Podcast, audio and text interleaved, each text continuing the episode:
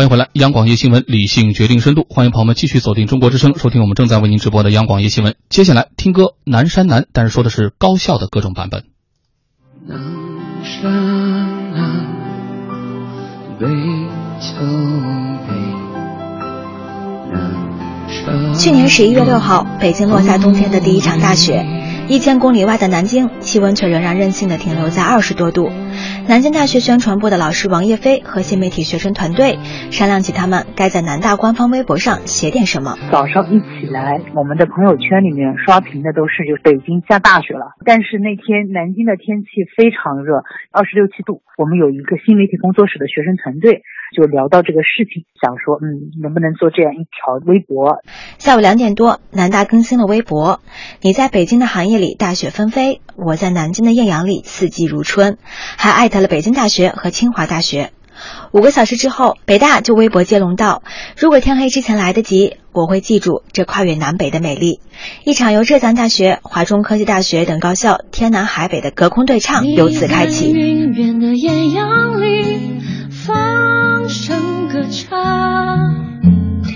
在武汉所有高校中，华中科技大学版《南山南》最早出炉，点击率已经超过了十万次。你在院院的艳阳里放声歌唱，我在紫松的雨夜里回忆过往。歌词的作者名叫祝志斌，是华科汉语言文学专业的大二的学生。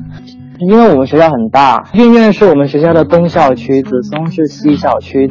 有一个梗就是东边下雨，西边不下雨这种。前两句就套了这个梗，凭自己的学校的感受吧、想法就改下去了。他说女人和大江南北的风景，不及三月盛开的落英。黑山最亮的心。听着华科版《南山南》，校友回忆中学校玉兰花的芳香已经扑鼻。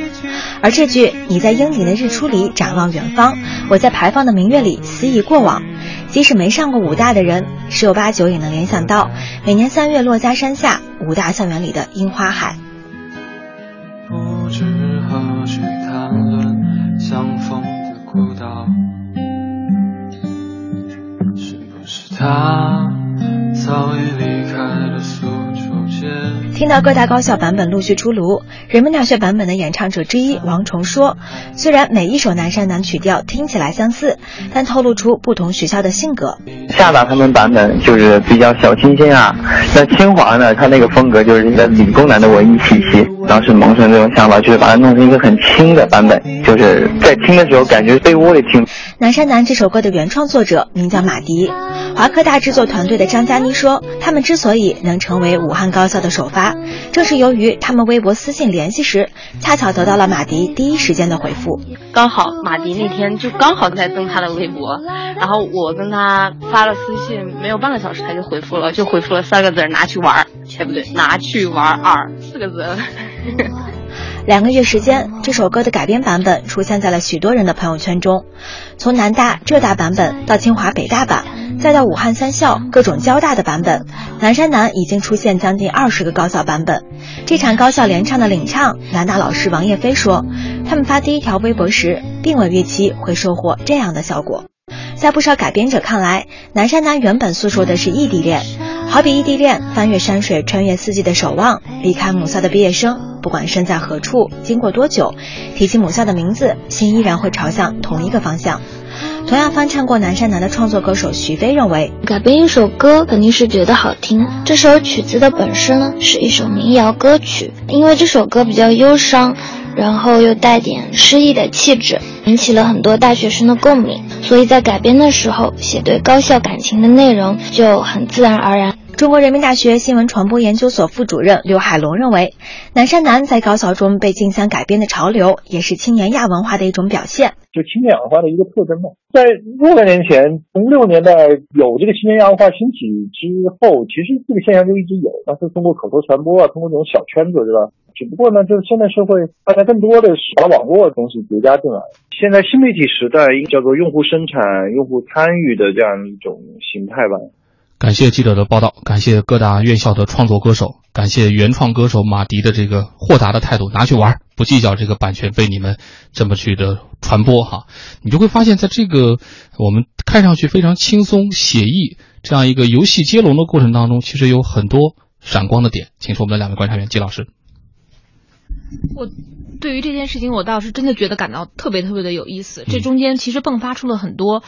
就是彼此之间的这种隔空喊话吧，就高校之间以及不同版本的南山南，实际上实际上这中间闪烁出了非常非常多的这种所谓的才华，所谓的这种迸发出了他们的这种个人的想法，甚至是嗯，让我看到了未来。中国学生中间所存在的那样的一种希望，真让我挺激动的。我觉得这么多年以来，中国的校园民谣其实走过的道路吧，就是如果从九十年代曾经有过一一波高潮，但是之后就慢慢的沉寂了。你发现从校园中间真正的走出来的歌手特别特别的少，就是而且在校园期间创作啊什么什么之类的。然后大约大概是在呃二零零五年前后，当时。呃，东北有一些院校曾经出过一波，当时唱翻唱了一些一些，比如一些歌曲，呃，当然我就不说是什么歌曲，但是在整个在网络上传播的效果也是很好的。哎，这一次你发现没有，它的这一种是一种接力，但是就同样的，它其实有一点点像是命题作文，大家都拿了这么一个东西，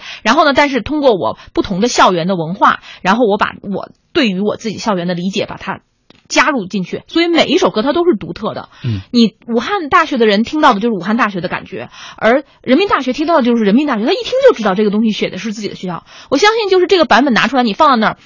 如果是自己学校的，一眼就能挑出来哪个是自己学校的。它实际上是一种，我真的觉得就是这是一种文化文化的，从某种意义上的一次新的一次的迸发。而我们知道，其实文化的任何一次迸发，它都会带来。就是它都需要一定的土壤，比如说社会本身的这种呃进步，社会本身的繁荣，它才能够引起这种文化的迸发。而文化的迸发，反过来它又会推动社会往前进，包括经济上往前进。每一次我们发现历史潮流中间都是这个样子，所以让我感觉到这一次的这样的一个隔空对唱，这个南山南的像类似于联曲这样的一个。活动特别特别的有意思。如果我要是在大学里，我也非常希望能够参与其中。呃，回去就录个神曲吧。但是这个不同的南山南一样的青春梦啊，你就会发现这个情怀的背后啊，其实能促成这个事儿。除了你比如说那个那天的气象条件，除了这个刚一开始的大家的这个想法，包括原创歌手的这个慷慨之外，有很多看似是巧合的这些看节的点。但这些点联合在一起，你就会发现它背后似乎又有着一定意义上的必然性。刚才我们听到有学者概括说，这叫青春亚文化、青年亚文化等等吧。呃，从我们的这个理解角度，我们还能说出一些什么样的共同点呢？再请郭老师说说。呃，这件事情看似事发偶然，比如刚才你提到，是因为那一天北京下雪，南京艳阳高照，所以从南大开始，呃。引引出了后面的这这一系列的这个隔空对唱，但是实际上我觉得就是像这种，比如说，嗯。校园在校园的，尤其是在高校的校园里面出现的这种文化，其实不是现在才有，以前就有，只不过是说现在是在这种网络时代、互联网时代，它通过网络的形式，把它更好的或者更完整的呈现出来。其实你知道，就我们以前，包括在年轻人聚聚集的地方，这种。解构或者说是改编，像这种其实挺多的。对，呃，你比如很多时候，比如以前咱们年各单位年会特别多，年会里面的很多，呃，不管是恶搞还是说有意识的改编，是吧？这种都都有。那么。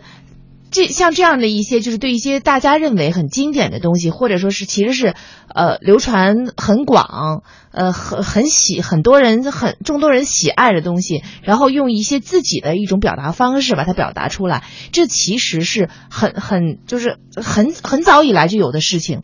但是现在呢，这次呢实际上是通过网络，嗯，把这些中国这些知名的高校串联起来，然后大家都参与其中。它就有一点像那个我们之前说那个快闪，就是它会给你惊喜，就是你在一个突然出现，比如说这样一群人，然后他他以一种，呃，就是一种一种特别的一种表现方式，然后来打动你。比如说我刚才听这个记者报道里面，这个武大版、华科版，因为我在武武汉生活，嗯，我听了那个我就马上就想到。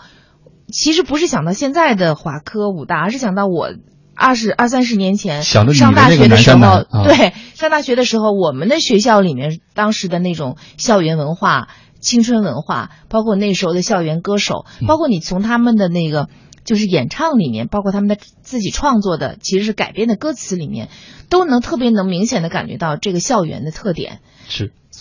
甚至是专属于这所学校的特点。嗯所以我觉得，呃，是挺有意思的一个一一个文化现象。嗯，模糊的呢是面孔，但是一样可以让我们感慨起来的是相似的情怀。虽然经过了岁月的更迭，但是你会发现，就是唱的那里面学校里的那个红墙啊、蓝瓦呀，那一点一滴生活的气息啊，即使我们离开学校已经很久了，却依然会发现那属于我的南山南、北丘北，却依然能够感同身受熟悉的旋律。而背后你也会发现会有一个有意思的现象：南大艾特的是清华和北大。但是清华、北大在往下传的过程当中，你会发现它从一个小圈子啊，我认可北大、清华，或者我认可北京的高校，但它并没有艾特北京其他的高校哦。你会发现从一个小圈子慢慢传成了一个大圈子，这种开放的态度本身恐怕也是值得点赞的一个现象。